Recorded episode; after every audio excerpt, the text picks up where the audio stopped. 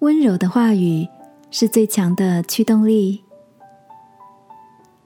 晚安，好好睡，让天父的爱与祝福陪你入睡。朋友，晚安。今天的你有些新的学习吗？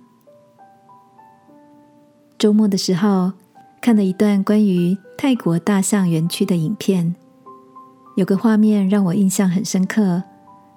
当几位骑大象的当地人对大象以轻踢或大声呼喊的方式进行驾驭的指令，镜头突然特写一位男子，只是低头弯腰，微笑的在大象耳边轻声说了几句话。那只大象仿佛点了点头，就跟上队伍一起转弯。当记者私下访问男子时，他说。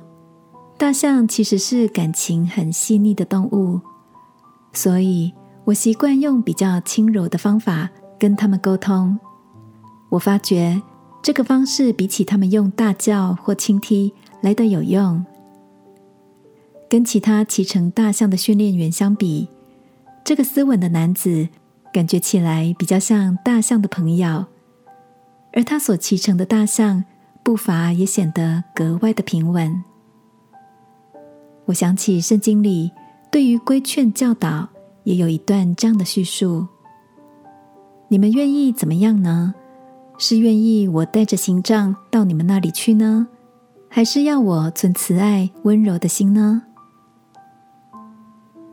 亲爱的，你是不是也曾经被某句温暖的话语鼓励，而成就了自己努力向前的驱力？又有哪些责骂和刑罚，曾落在你的心中，成为不愉快的回忆呢？今晚，让我陪你在祷告中，求天父祝福我们，用温柔的话语来与人沟通，好吗？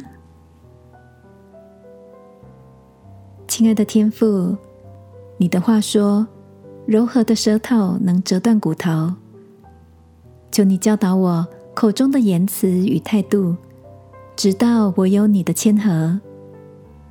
祷告，奉耶稣基督的名，阿门。晚安，好好睡。祝福你口中的话语温和而坚定。耶稣爱你，我也爱你。